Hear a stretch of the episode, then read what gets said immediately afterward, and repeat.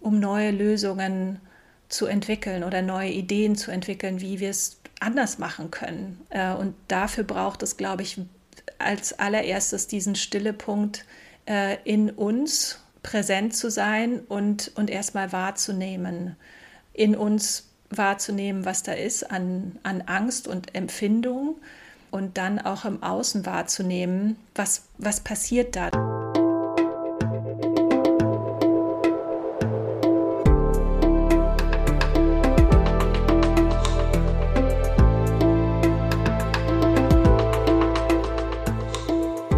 Willkommen bei dir, der Seven Mind Podcast mit Impulsen für ein gutes Leben.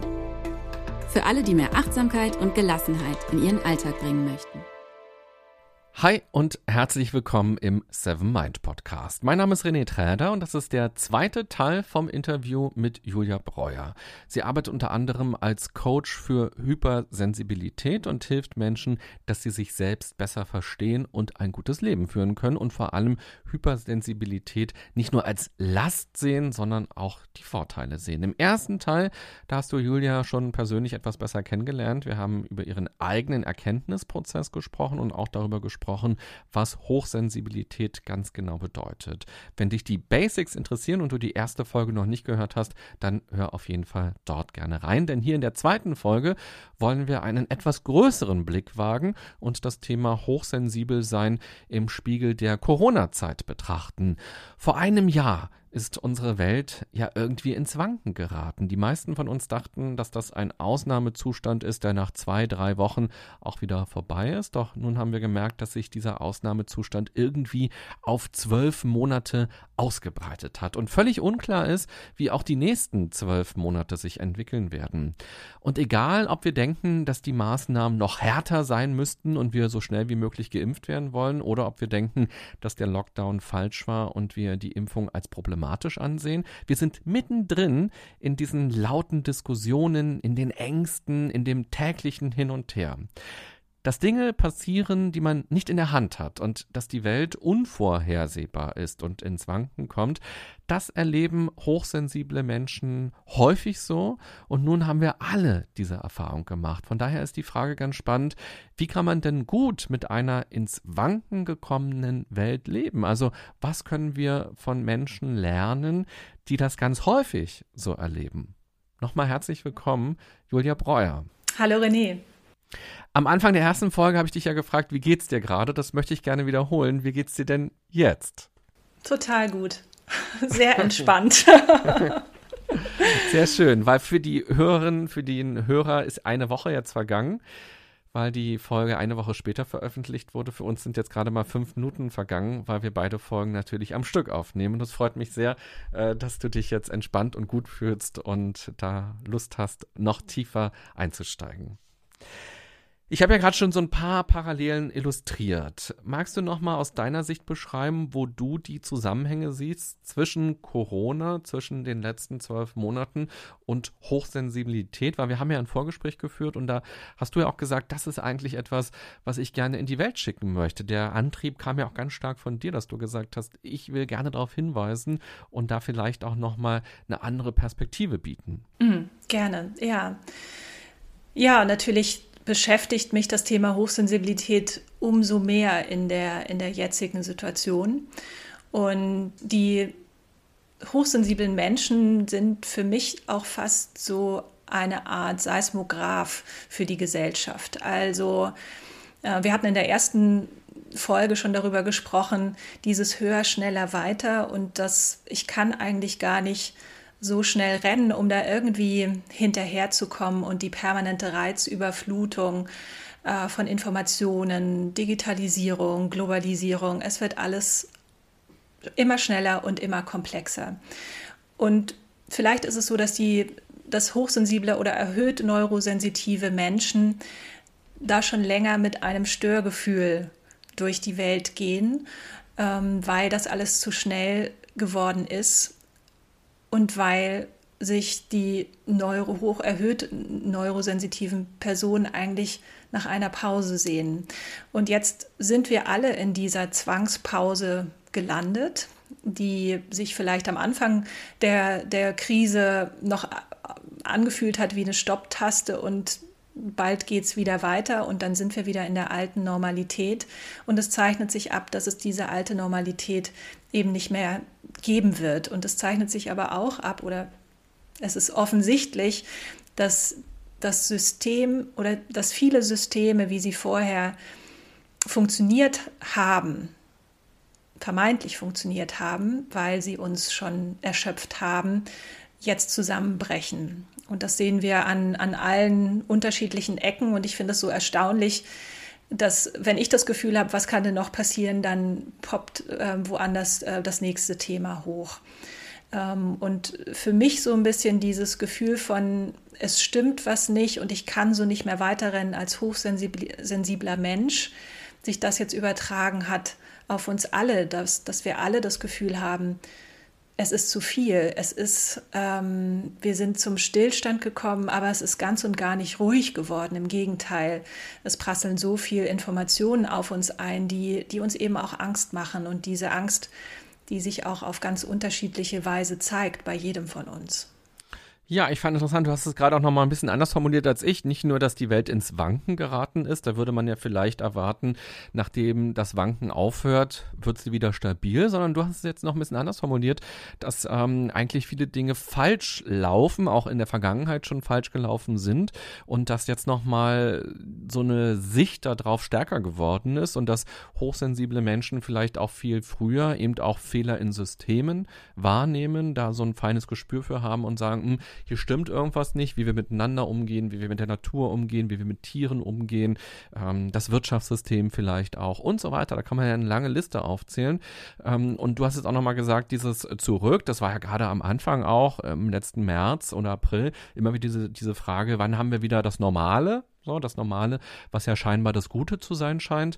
Ähm, und irgendwann war so klar, mh, hm, dieses Normale, was ist das eigentlich? Und gilt es nicht auch mal, dieses Normale zu hinterfragen und auch mal zu gucken, ist das Normale denn automatisch das Gute. Und für mich war das tatsächlich so März, April rum eher wie so ein Abenteuer, so dieses im Homeoffice sein und nicht mehr einkaufen gehen können und ähm, so. Das hatte was sehr Abenteuerliches auch sich plötzlich neu beruflich so ein bisschen aufzustellen, Online-Workshops zu machen, Online-Coaching zu machen, also Dinge auch mal neu auszuprobieren für mich, wo ich bislang immer gesagt habe, nee, ich will meine Klienten oder eben die Teams vor Ort sehen und ich fahre lieber nach München, auch wenn das lang dauert und ich übernachte lieber in einem Hotel, als bei mir im Homeoffice einen Online-Workshop zu machen. Das hatte alles was sehr Abenteuerliches.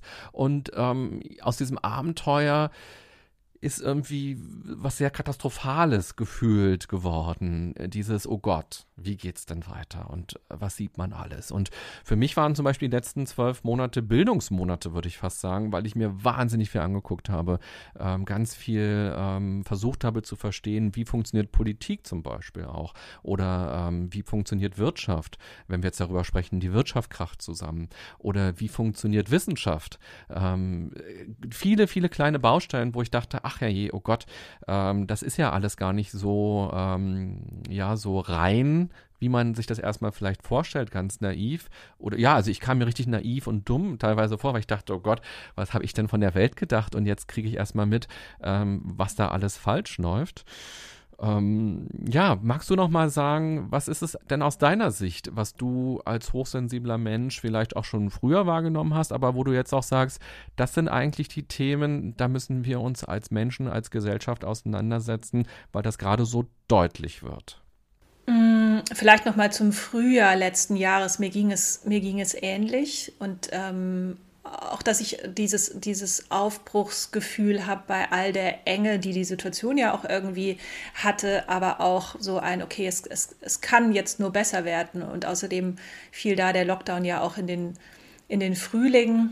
Und ähm, die Natur hat sich nicht darum geschert, was, was im Außen passiert und äh, alles hat geblüht. Und, und so ging es mir auch, dass ich dachte, es wird, okay, das, da gehen wir durch. Und danach ähm, wird auch alles wieder blühen. Und ähm, wie du eben beschrieben hast, und vieles ist eben jetzt im Laufe der Monate aufgedeckt worden. Und für mich ganz konkret war schon länger der Wunsch, nicht mehr, ich habe ungefähr ein halbes Jahr vor der Corona-Krise mal zu einer Freundin gesagt, Ich möchte nicht mehr rennen müssen, ich möchte spazieren gehen und mir die Dinge in Ruhe an oder die Zeit haben, mir die Dinge anschauen zu können. Und das auch äh, auf den beruflichen Kontext äh, übertragen. Also da in mir war ein tiefer Wunsch nach Entschleunigung. Und ähm, das hat sich gefühlt für mich in den letzten Jahren, ist es immer schneller geworden. Also dieses, wir können gar nicht, wir kommen einfach nicht mehr hinterher bei all dem, was wir noch tun wollen. Und was es ähm, im beruflichen zu tun gibt, an Informationen zu verarbeiten gibt ähm, und auch, du sagst eben, du bist zum Experten geworden. Es gibt so viele spannende Themen da draußen, die, die auch noch gelernt, äh, gesehen, gelesen äh, werden wollen. Und für mich war es irgendwann auch tatsächlich eine Stopptaste, die ich, die ich gerne gedrückt hätte. Und dann kam diese Stopptaste von ganz alleine. Die Probleme, die, die ich sehe oder die sich jetzt, die sich jetzt eben auch zeigen, an ganz unterschiedlichen Stellen, an ganz unter, unterschiedlichen Systemen, ähm, eine, eine große Überforderung und ein nicht tief genug Denken vielleicht, sondern ähm, ein Systeme, die aufgebaut werden, aber in sich nicht stabil genug sind und viele Systeme, die jetzt eben auch brüchig werden äh, und ins Wanken geraten, weil sie auch zu schnell gewachsen sind und weil wir vielleicht auch zu schnell wollten, dass Systeme funktionieren, um schneller an an Ziele oder Profit zu kommen. Äh, und da sehe ich, sehe ich die Gefahr, aber auch die Chance, da jetzt hinzuschauen und Systeme wieder stabiler zu gestalten. An was für Systeme denkst du da ganz konkret? Ähm, höher, schneller, weiter. Im, im, in den Wirtschaftsunternehmen, glaube ich, ist es ja schon länger ein Thema hinsichtlich Burnout-Raten.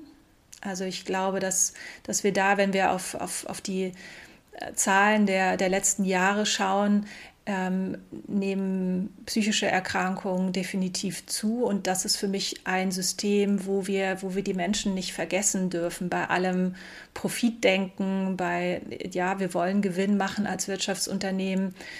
Aber wo holen wir die, die Menschen ab und wo nehmen wir die Menschen mit vor allem? Schulsysteme, Krankensysteme, politische Systeme, die jetzt, die jetzt eben wackelig werden und die von alleine, wo sich von alleine zeigt, da, da stimmt etwas nicht und ähm, ja, die sich, die sich sozusagen gerade umbauen und umbauen müssen. Und der Umbau, der braucht wahrscheinlich noch eine Zeit. Mhm oder also ich habe mich gerade gefragt, man könnte ja auch ganz konkret jetzt Systeme benennen. Und ähm, hast du es absichtlich gerade nicht gemacht, weil es eben so viele Ängste gerade auch noch so ein bisschen gibt, zu sagen, das System ist es ganz konkret oder, ähm, oder ist es sozusagen, eigentlich ist es die ganze Welt, die jetzt äh, verändert werden sollte. Und ich frage das deshalb nochmal mit der Angst, weil die Diskussionen sind ja jetzt sehr hart geworden, finde ich, in der Gesellschaft über alles Mögliche. Und ähm, wenn man jetzt mal bei Instagram sich die Kommentarspalten durchliest, wie Leute, allein jetzt, wenn wir nur wieder auf Corona zurückgehen und jetzt mal gar nicht beim Wirtschaftssystem und so weiter sind. Wenn wir nur auf Corona schauen, gibt es ja sehr verschiedene Blickrichtungen ähm, auf die Corona-Situation, auf die Maßnahmen, auf die Impfungen und so weiter.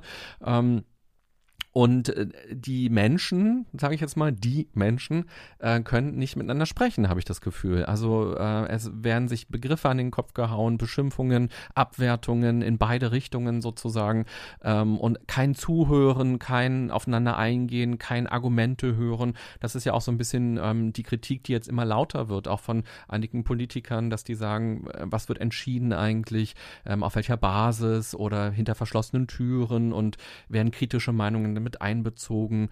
Ähm, und das ist aber, glaube ich, gerade ähm, ein ganz langsamer Prozess, der nach einem Jahr jetzt so langsam losgeht und man eigentlich da sitzen könnte und sagen könnte, ist ja krass, da werden, da kommt was ganz Neues und da werden krasse Maßnahmen verhängt und man kommt ganz lange nicht auf die Idee, nochmal kritisch drauf zu schauen.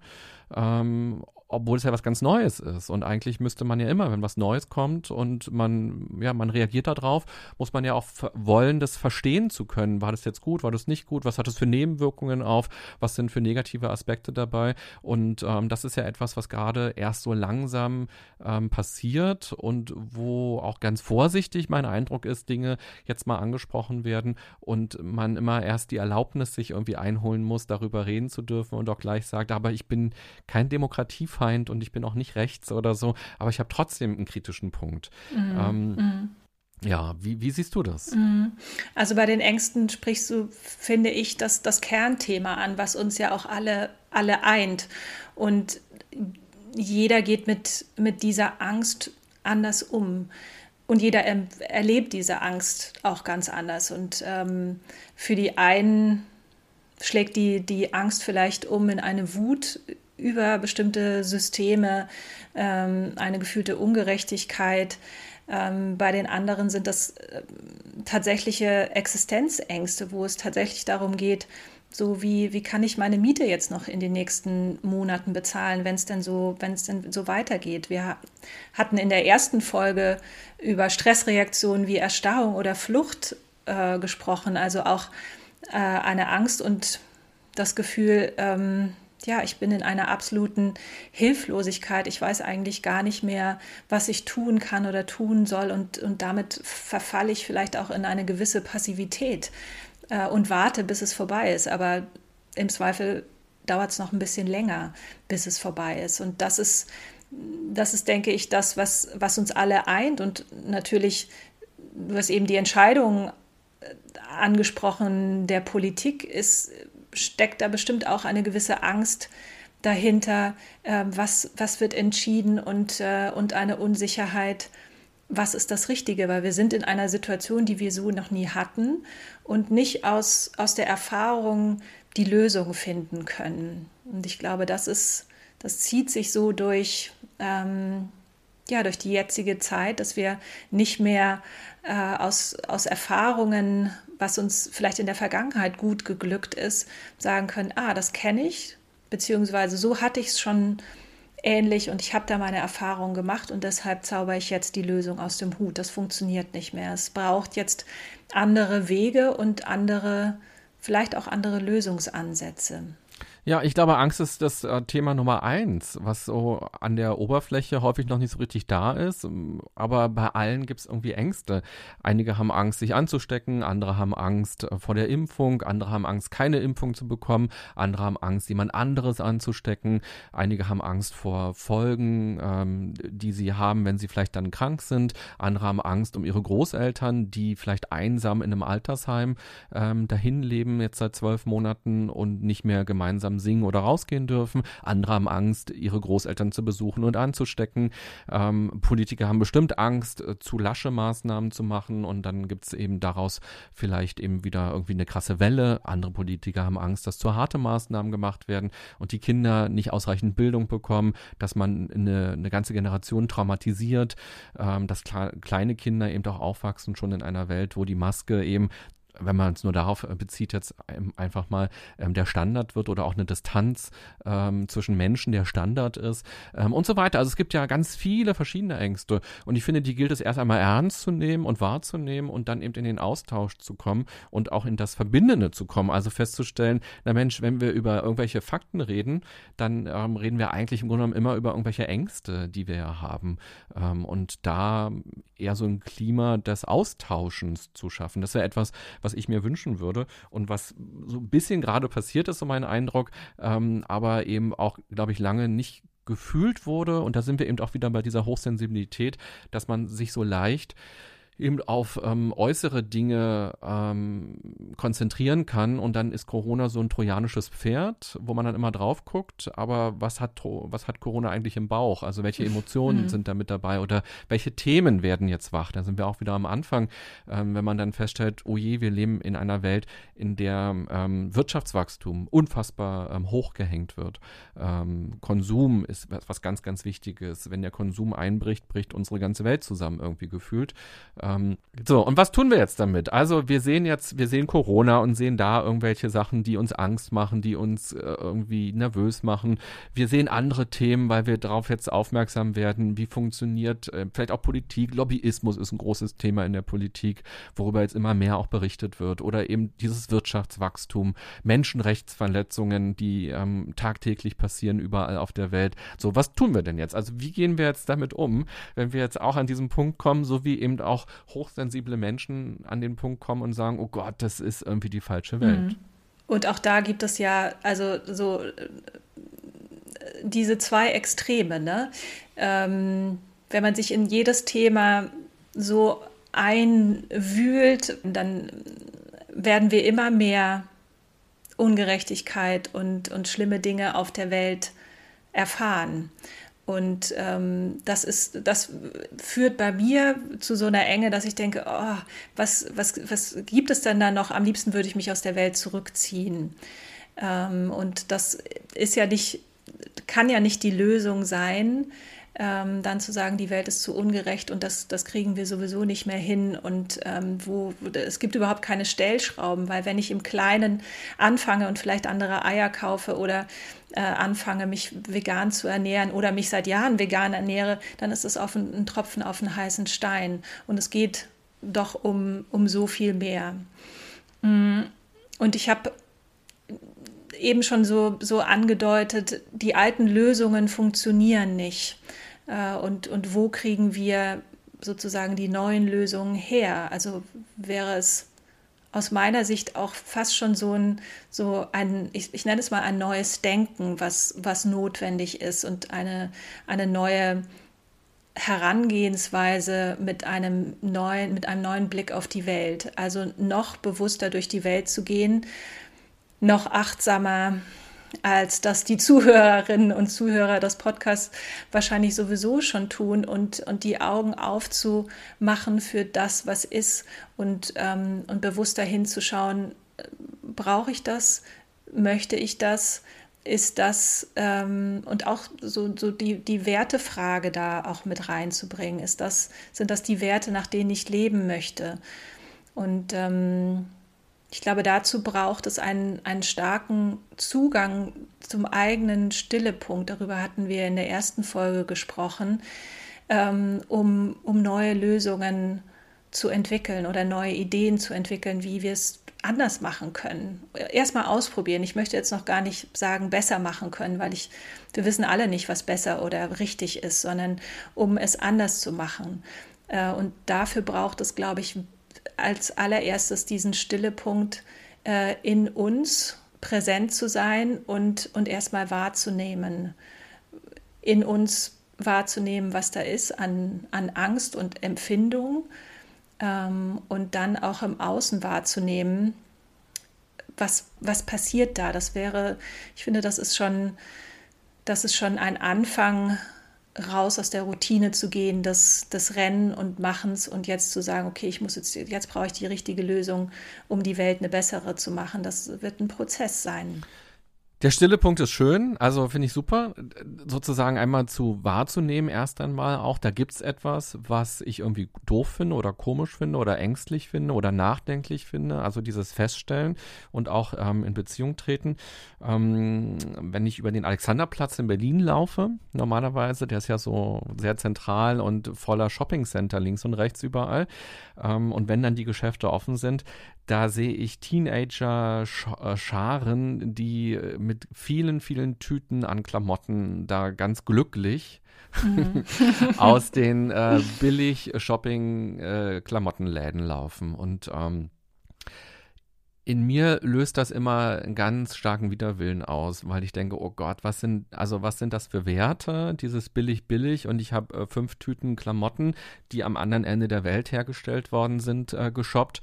Und wow, das war jetzt euer, das war jetzt euer Samstag, ja, so habt ihr jetzt euren Samstag verbracht und habt und jetzt landet dieser ganze Kram bei euch im sowieso schon viel zu vollen Kleiderschrank und wird sowieso nicht angezogen, weil drei Teile sind viel zu klein, die habt ihr nur gekauft, weil die noch nochmal im Sonderangebot waren und ihr schon seit 30 Jahren drüber nachdenkt, ach, ich müsste irgendwie fünf Kilo mal abnehmen, dann passt das endlich und dann hasst ihr euch eh am Ende dafür, weil das auch in einem halben Jahr immer noch nicht passt.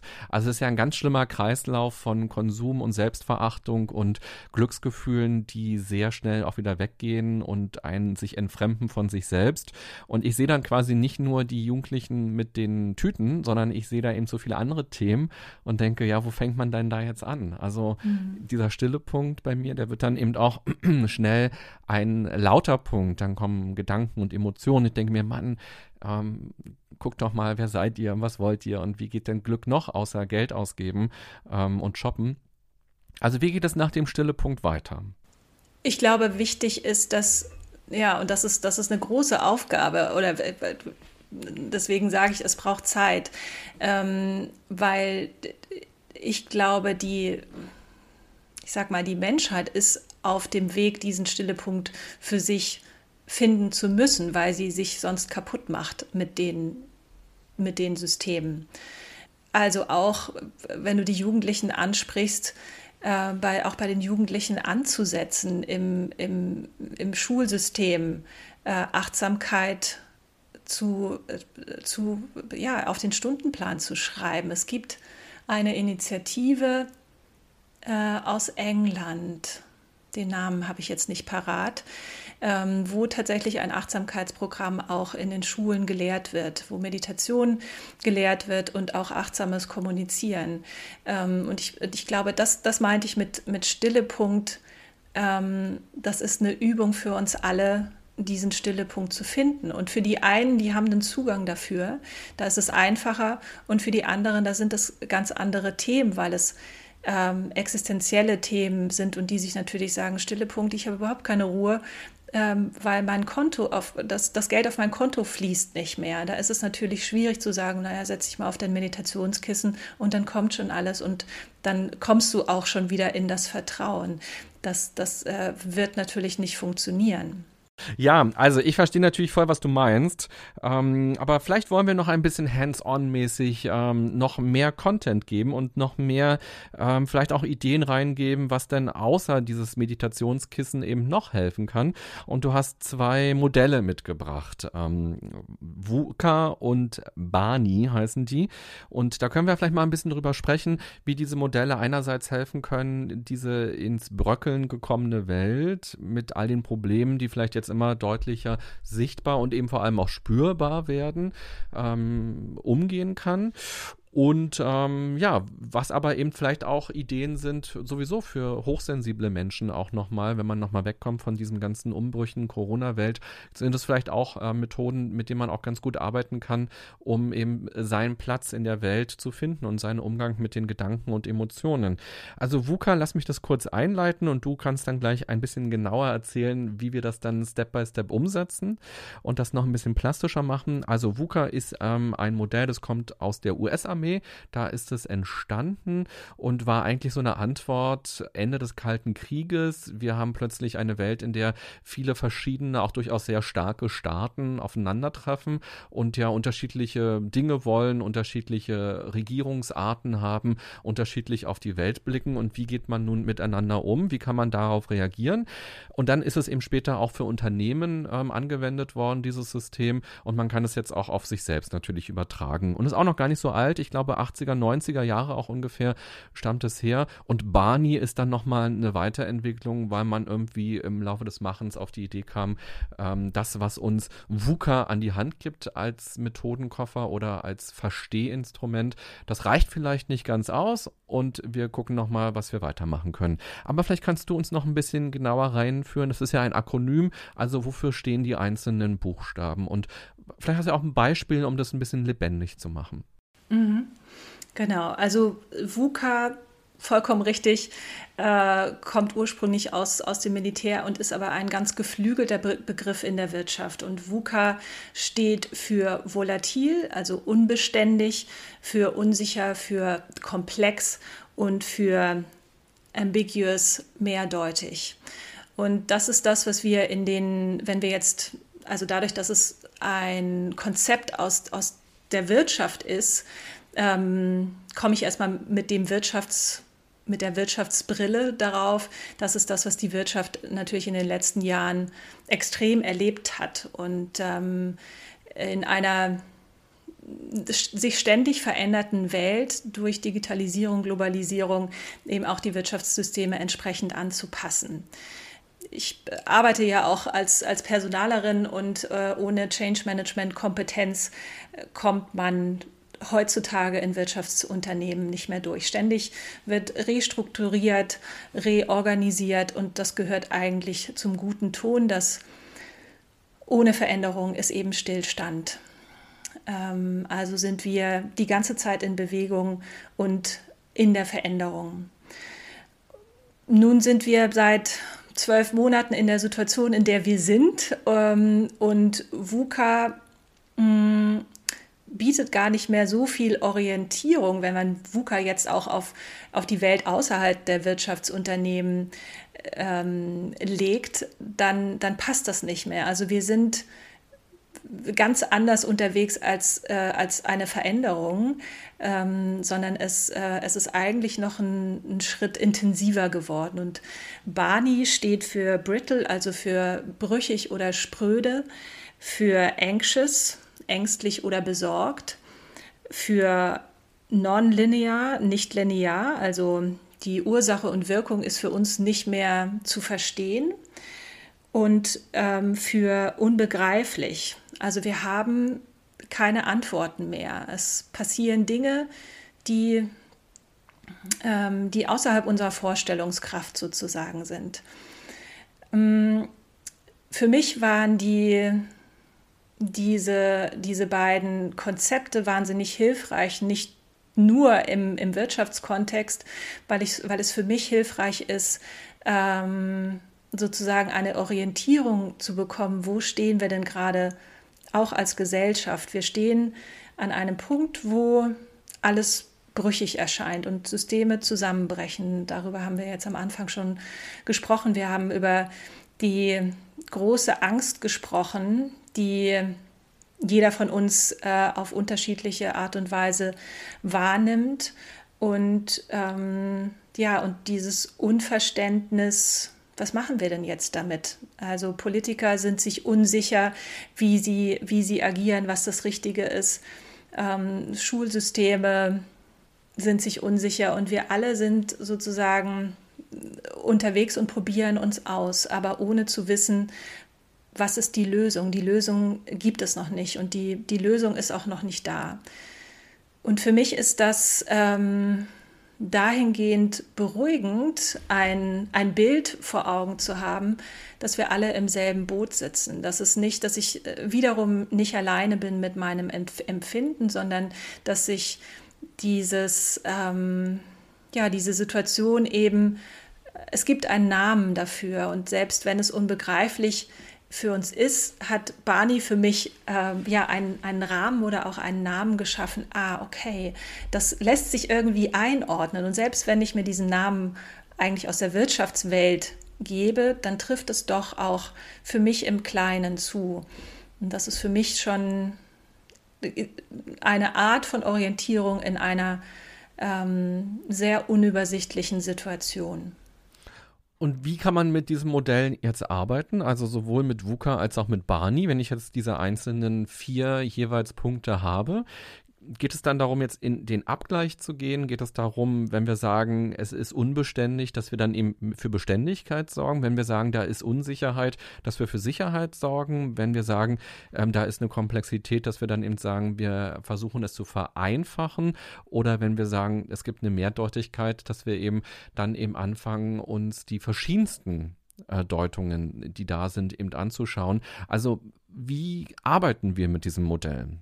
Mhm. Genau, genau so, dass wir, dass wir eben schauen, wenn Systeme brüchig sind, wenn mein Erleben brüchig ist, wenn ich im Inneren brüchig bin, weil, weil ich nicht mehr weiter weiß, ähm, was brauche ich, um in, in dieser Brüchigkeit stabil zu bleiben beziehungsweise nicht abzubrechen. Also ich finde, da sind wir bei dem Thema Resilienz mit, mitzuschwingen und äh, Methoden für mich zu entwickeln, ähm, widerstandsfähiger zu werden.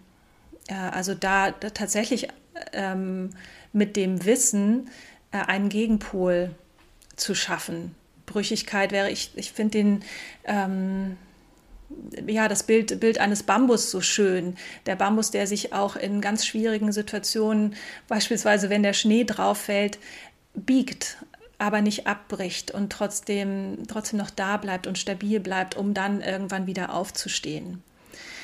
Der, der Ängstlichkeit können wir begegnen, indem wir, indem wir achtsam mit uns selbst umgehen und ähm, eben auch, wir hatten auch darüber gesprochen, dass das, das eigene Empfinden zu schulen und, ähm, und zu schauen, auch anzunehmen, da ist Angst da oder da ist Wut da und darunter liegt die Angst oder da ist eine Hilflosigkeit da. Und ähm, das erstmal anzunehmen, zu sagen, es ist in Ordnung, dass das jetzt da ist und das darf auch so sein. Und ich bin nicht alleine mit diesem Gefühl äh, und damit mir auch Hilfe zu holen oder mich auszutauschen, ähm, auch wenn es eine Angst vor Einsamkeit vielleicht ist, ähm, trotzdem zu wissen, theoretisch kann ich mir, äh, kann ich mir Kontakte schaffen. Und sei es über, über ähm, Sorgentelefone, also ähm, sich, sich tiefer mit, damit zu beschäftigen, jetzt nicht, nicht abzurutschen, aber auch zu schauen, so was ist, ähm, was brauche ich, um, um dieser Angst zu begegnen? Wir hatten in der ersten Folge über Selbstmitgefühl äh, gesprochen, aber auch ähm, über Empathie, also äh, in den Austausch zu gehen und auch meinen Mitmenschen, die vielleicht größere Angst habe, haben als ich, dann auch mit Empathie zu begegnen und ähm, und damit auch zu verstehen, wie kommen bestimmte Reaktionsweisen, Aussagen auch zustande, das nicht zu verurteilen, sondern zu reflektieren, woran könnte es denn liegen? Ah, es ist eine schwierige Situation und vielleicht ähm, steckt da was ganz anderes dahinter. Mhm. Und diese Unverständlichkeit und hat mir schon gesagt, es, es gibt, wir haben alle gerade keine Lösungen. Ähm, und wir haben über diesen Stillepunkt gesprochen, ähm, da in den für sich Räume zu schaffen, ähm, wieder Kontakt zu sich selbst aufzunehmen und, äh, und, und zu der, ich sag mal, zu der eigenen Intuition.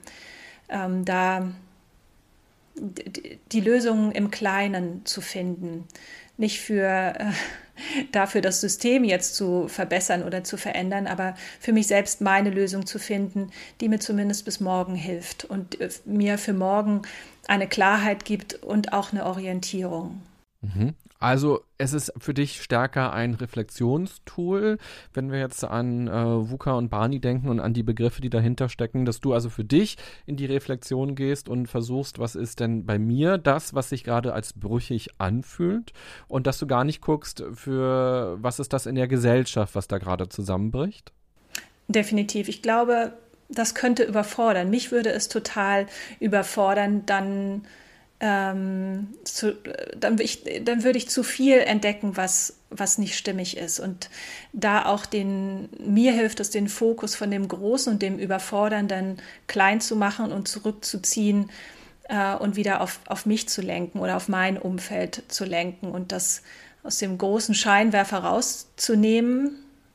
Mir tut es auch gut, dann äh, tageweise keine Nachrichten zu lesen, anstatt den Anspruch zu haben, ähm, ich, ich kann jetzt im Großen was verändern, sondern die Veränderung bei mir zu starten, um für mich diese Stabilität erst wieder herzustellen, äh, um dann auch wieder rauszugehen. Und wenn wir das nochmal übertragen, zum Beispiel jetzt auf dieses Shopping-Erlebnis, Mhm. dann sehe ich ja schon das bröckelnde ähm, Gesellschaftsbild oder ich sehe die, die Perversion des Shoppings oder ähm, die Perversion der Glücksgefühle oder die Perversion der Wirtschaft, die eben billig woanders Dinge herstellt, die wir dann für ein bisschen mehr Geld hier kaufen, Profitorientierung ähm, von Unternehmen, ähm, aber eben auch von, von Konsumenten, eben so ein falsches, ja, falsch, jetzt beurteile ich das, aber aus meiner Sicht zumindest eher falsches Bild, wie, äh, was, was, was kaufe ich mir alles und was glaube ich zu brauchen, um zufrieden zu sein. Das sind ja erstmal Dinge, wo ich das Gefühl habe, im Außen bröckelt ganz viel, aber du würdest jetzt sagen, ähm, ich würde, ich müsste dann quasi eher gucken, was bröckelt bei mir gerade, wenn ich das wahrnehme.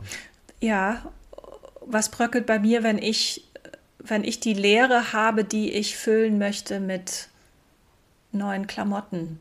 Mhm. Da, da würde ich eher ähm, für mich schauen, was, was, was, was gibt es zu kompensieren? Was ist da, was vielleicht anders aufgefüllt werden kann? Und welches, welches Bedürfnis steckt dahinter? Mhm. Fühle ich mich alleine? Ähm, bin ich bin ich nicht stimuliert genug, dass ich, dass ich mir die Glücksgefühle, im, um jetzt bei dem Beispiel zu bleiben, äh, im, im Shopping äh, zu schaffen und was ist es denn eigentlich, was ich, was ich möchte. Total. Aber was ich meine ist, wenn ich das jetzt wahrnehme, ich ertappe mich jetzt vielleicht auch beim Shoppen mal, aber ich meine jetzt eigentlich eher, ich nehme wahr, oh Gott, diese Küken. So, ähm, mhm. da werden die Schneebälle jetzt auch noch abgeschnitten.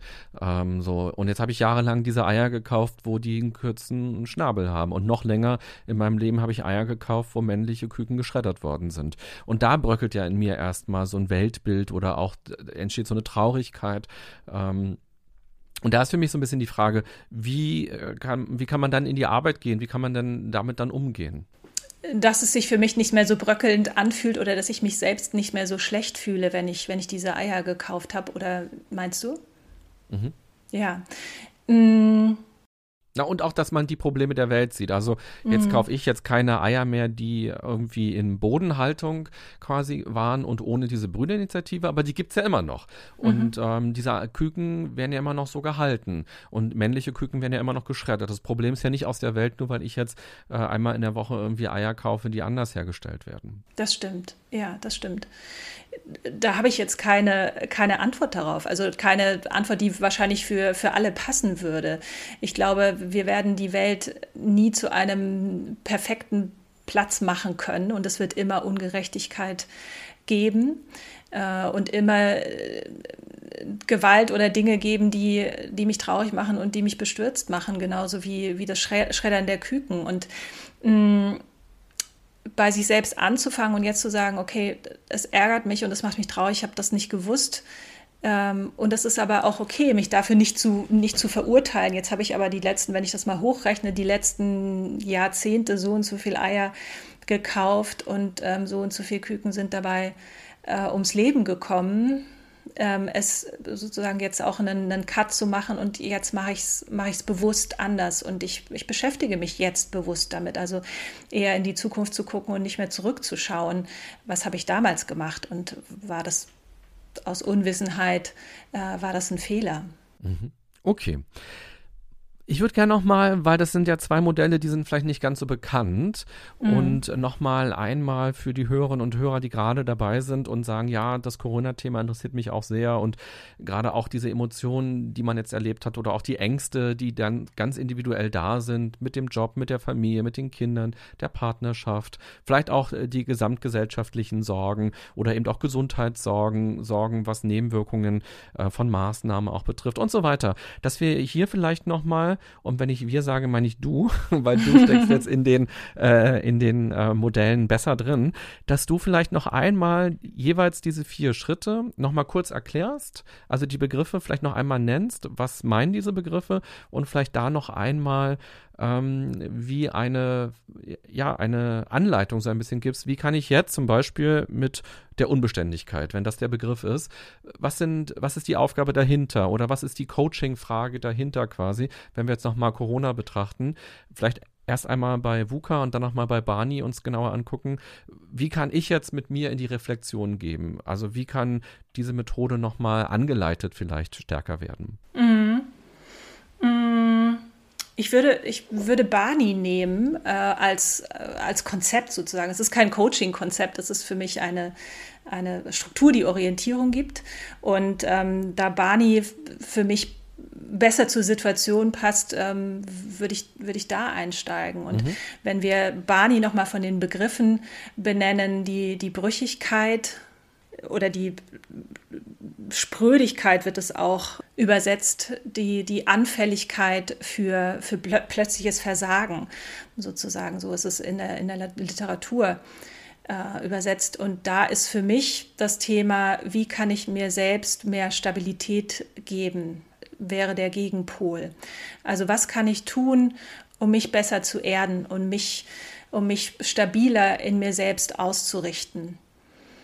Hm, wir hatten in der ersten Folge über Möglichkeiten gesprochen, wie, wie das individuell zu gestalten ist, also wieder zurück in den Körper zu kommen, selbst die Erdung und die eigene Stabilität zu spüren, sich selbst überhaupt als, äh, als Person, als, als Wesen wahrzunehmen. Ähm, eine schöne Übung wäre beispielsweise, äh, wenn, wenn diese Brüchigkeit erlebt wird, ähm, sich selbst mit den Händen abzuklopfen. Das, äh, ich glaube, sogar eine Übung aus, aus, aus der Traumaarbeit, um sich selber wahrzunehmen und, ähm, und zu sehen, ich bin da, ich bin, ich stehe noch, ähm, ich bin, ich kann mitschwingen, sozusagen.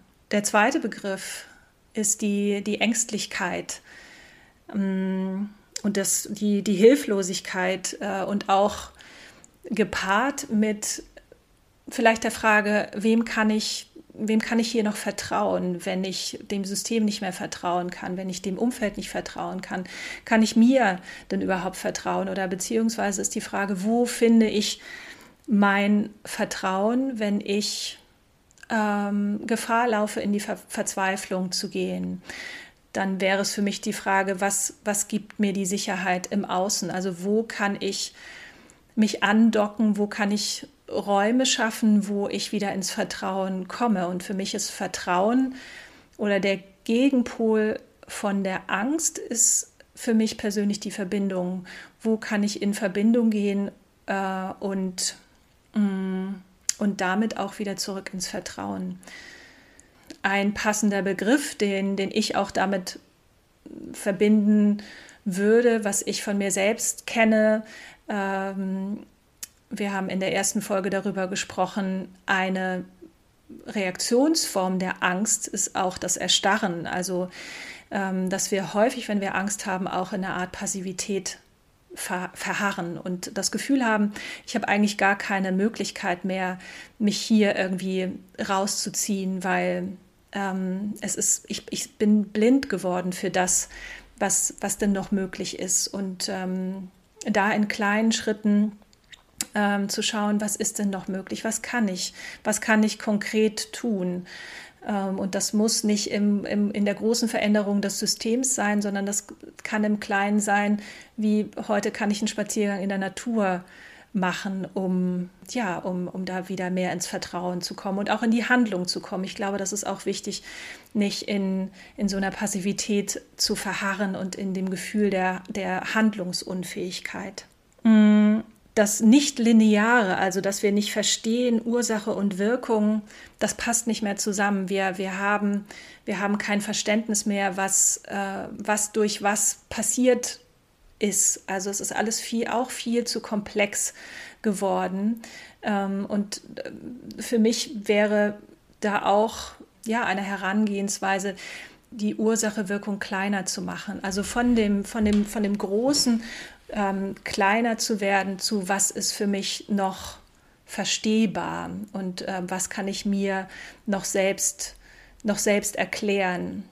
Also das, den, den Scheinwerfer wieder zurück äh, auf mich zu richten, wo wir auch bei diesem, bei der Unbegreiflichkeit sind ähm, und unserem Wunsch ja auch Antworten zu finden. Und das Bani-Konzept ist für mich auch ein, ein Wunsch, eine Struktur für Orientierung. Was auch nicht die einzige, aber für mich wirkt das irgendwie.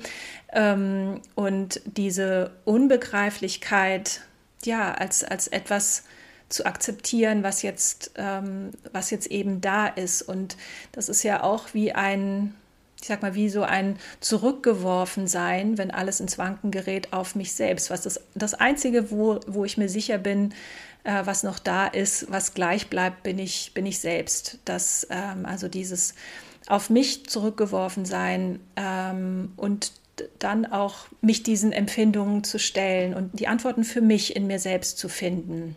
Und ähm, wir hatten über Intuition gesprochen damit auch in das Innenleben sozusagen abzutauchen und die Antworten nicht mehr außen zu, zu, zu suchen, weil die gibt es da gerade nicht im Außen.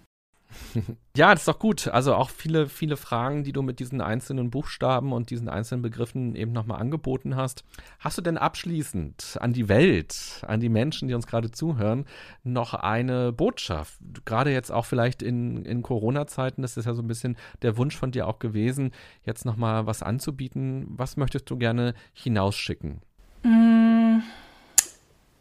Aktuell fällt mir dazu ein, dass, äh, dass wir nicht alleine sind, dass wir alle im selben Boot sitzen und auch wenn wir das Gefühl haben, wir sind abgeschnitten, weil wir Menschen nicht mehr sehen, ähm, uns nicht mehr treffen können, dass wir trotzdem in Verbindung sind und diese Verbindung auf andere Art und Weise kreativ aufleben lassen können und dass die Verbindung immer da ist. Mhm. Sehr schön. Wenn man mit dir in Verbindung treten möchte und noch Fragen hat oder Gedanken hat, wie, wo kann man dich erreichen? Man findet mich auf Instagram unter Halt und Haltung. Und wenn man meinen Namen googelt, findet man mich auch, Julia Breuer. Meine Homepage ist gerade in Überarbeitung, aber auf der alten Homepage des Extraraums in Hamburg, dort findet man meine Kontaktdaten und da kann man mit mir in Kontakt treten. Sehr schön. Dann äh, freut es mich sehr, dass wir heute Kontakt hatten und uns so intensiv insgesamt ja über zwei Stunden ausgetauscht haben über Hochsensibilität. Da haben wir angefangen und haben in der ersten Folge genauer geschaut, wie kamst du eigentlich zu dieser Erkenntnis, dass du hochsensibel bist oder hochsensitiv bist und was hat das in deinem Leben verändert, diese Erkenntnis ja gerade auch oder eben wie gehst du damit auch um? Du hast dich auf diese Reise begeben und hast da für dich verschiedenste Tools und Techniken quasi benutzt, aber auch, glaube ich, nochmal einen neuen Blick auf dich, auf die Welt und ähm, diese friedliche Koexistenz, äh, das war wohin der Begriff in der ersten Folge, ähm, der für dich eben gut funktioniert. Und als Coach trägst du eben diese Gedanken weiter und unterstützt Menschen damit. Und jetzt haben wir noch ein bisschen ähm, genauer nochmal geschaut, wie ist es, wenn quasi diese Welt ins Bröckeln, ins Wanken gerät und man feststellt, die Welt ist laut, die Welt ist voller Informationen, auch widersprüchlicher Informationen möglicherweise. Ähm, es gibt auch vielleicht äh, viele Emotionen bei diesen Themen, die mit dabei sind, jetzt gerade in Bezug auf Corona.